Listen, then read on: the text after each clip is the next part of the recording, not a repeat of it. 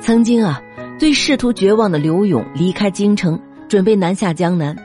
临行前，他给自己的情人啊写了一首《雨霖铃》：寒蝉凄切，对长亭晚，骤雨初歇。都门帐饮无绪，留恋处，兰舟催发。执手相看泪眼，竟无语凝噎。念去去，千里烟波，暮霭沉沉。楚天阔，多情自古伤离别，更哪堪冷落清秋节？今宵酒醒何处？杨柳岸，晓风残月。此去经年，应是良辰好景虚设。便纵有千种风情，更与何人说？这首词啊，意境凄美，感情真挚。开篇一句“寒蝉凄切，对长亭晚”。就让人不觉意动神摇，这首词啊也被称为宋词中的千古绝唱，还进入了我们的高中语文课本。说到这儿，了凡就真的要唱了。什么？不想听？不想听您就跳过去，反正了凡就是要唱，不然能憋死。你说为啥？都怨了凡的高中语文老师呗。那是一个矮个子的，标着一口不太普通的普通话的老太太。那天上课呀，老太太居然提了个录音机来，说是要讲这首刘勇的词。关键人家也没咋讲，就打开录音机啊放了起来。寒蝉凄切，对长亭晚，骤雨初歇。独门帐饮无绪，流连处，兰舟催发。执手相看泪眼，竟无语凝噎。念去去，千里烟波！暮霭沉沉，楚天阔。多情。自古伤离别，更那堪冷落清秋节？今宵酒醒何处？杨柳岸，晓风残月。此去经年，应是良辰好景虚设。便纵有千种风情啊！更与何人说？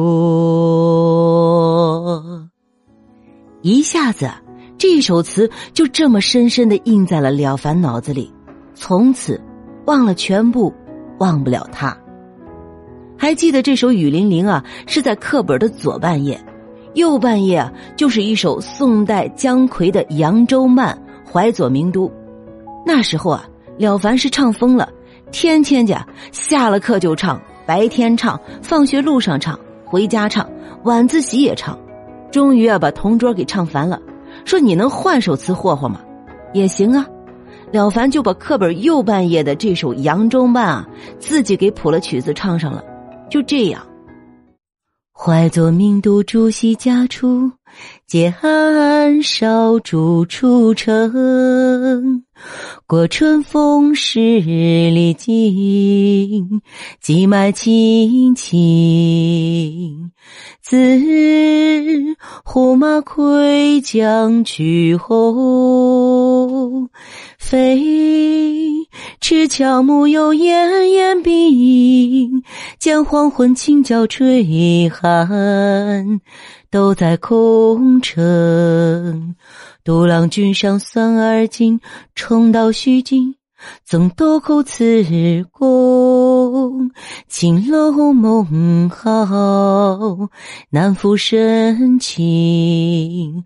啊，十四桥仍在，波心当冷月无声。念桥边红药，年年只为谁生？为谁生？为谁生？我同桌都快哭了，说了凡，你还能干点别的吗？是啊，了凡必须干别的呀，还得做数学作业呢。于是啊，一代不同凡响的音乐人刚冒了冒头啊，就这样被摁死在了准备高考的长河里。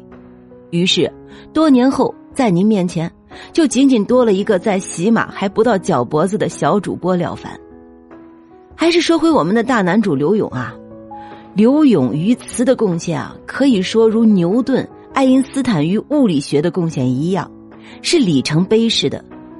在刘勇那么多的词作中，你是喜欢蝶恋花的“衣带渐宽终不悔，为伊消得人憔悴”，还是喜欢浪淘沙慢的“愁极再三追思”，洞房深处几度银伞歌阑，香暖鸳鸯被，亦或是玉蝴蝶的“为同欢寸心暗许，欲话别纤手重携”。反正啊，了凡是看花了眼，都喜欢。刘勇啊，不缺女人，不缺银子，但不能出仕做官，是他心中永远的痛。这种扎根坊间的创作生活一直持续了十七年。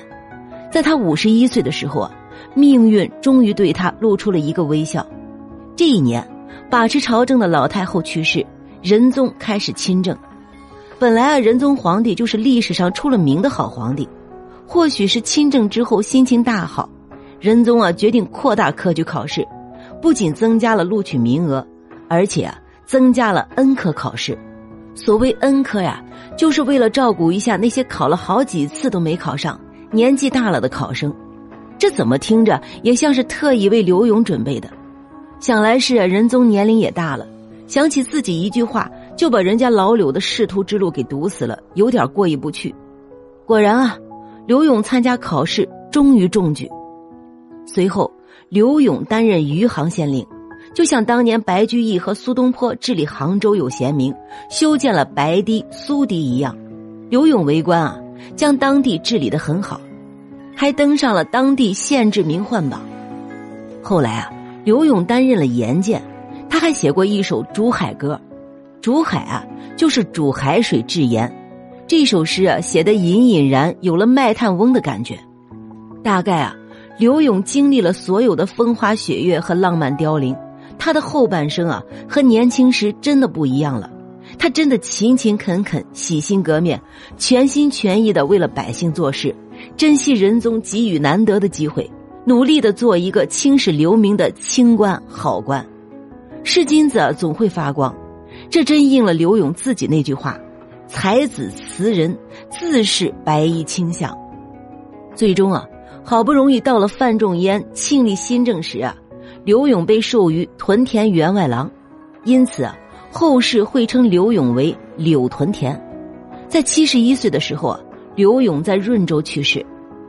当时啊，估计他也没什么钱，王安石的弟弟王安礼出钱安葬了刘勇。但在流传中啊，更著名的故事是。刘勇死后无钱安葬，当年受过他天赐之恩的歌姬们纷纷出钱筹款，合力将刘勇安葬。不是，按说刘勇和那些名妓们打得火热，他也不该缺钱啊。那他的钱都去哪儿了呢？也许啊，和苏轼一样，都奉献给了当地百姓了。俗话说，性格决定命运。刘勇这一生啊，始终在官场与风月场上挣扎。他的不幸与自身的性格有很大关系。他出身官宦世家，一直渴望做官兼济天下，但又向往市井红尘的快活洒脱。他内心充满了矛盾，醉心风月不是他所愿，但身处秦楼楚馆啊，又能让他忘却失意，找到存在感。这种矛盾的心理和摇摆不定的人生，确实让他活得很辛苦。刘勇仕途坎坷。表面上看啊，是因为无心得罪了皇帝，其实啊，根本原因是，他跟当时的上层主流社会背道而驰。青楼女子啊，在士大夫眼里只是玩物，是不屑与他们扯上什么关系的。而刘勇却自甘堕落，不顾自己官宦子弟的身份，真心对待他们，还跟他们混成了最好的朋友。所以啊，这些主流社会的人物对刘勇很是鄙夷。其实啊，也是一种变相的羡慕、嫉妒、恨。此后每年的清明节，全国的歌姬头牌们感念刘勇的才学和痴情，于是相约前往他的墓地祭扫。这个习俗啊就被沿袭了下来，被称为吊柳期或是吊柳会。千秋万岁名，寂寞身后事。对于刘勇啊，这不知是一种安慰还是无奈。天上的三变哥哥更是舍不得走啊，还想着看看前来凭吊自己的百姓和儒生们。但一波波的，自己目前全是花红柳绿的莺莺燕燕，和身后跟着一溜烟的公子帅哥，闻着扑鼻而来的胭脂香粉，听着填了自己词作谱成的曲子此起彼伏，不禁仰天长叹：“老天爷啊，你让那些妹子们离我远点行吗？我可是个好官啊！这什么乱七八糟的？如我清明，如我清明啊！”老天爷很无奈。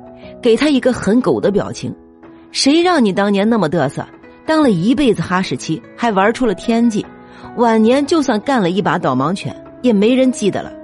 得，刘勇终于生无可恋，我赶紧投胎去还不行吗？本集播讲完毕，关注主播了凡先生，听书不迷路。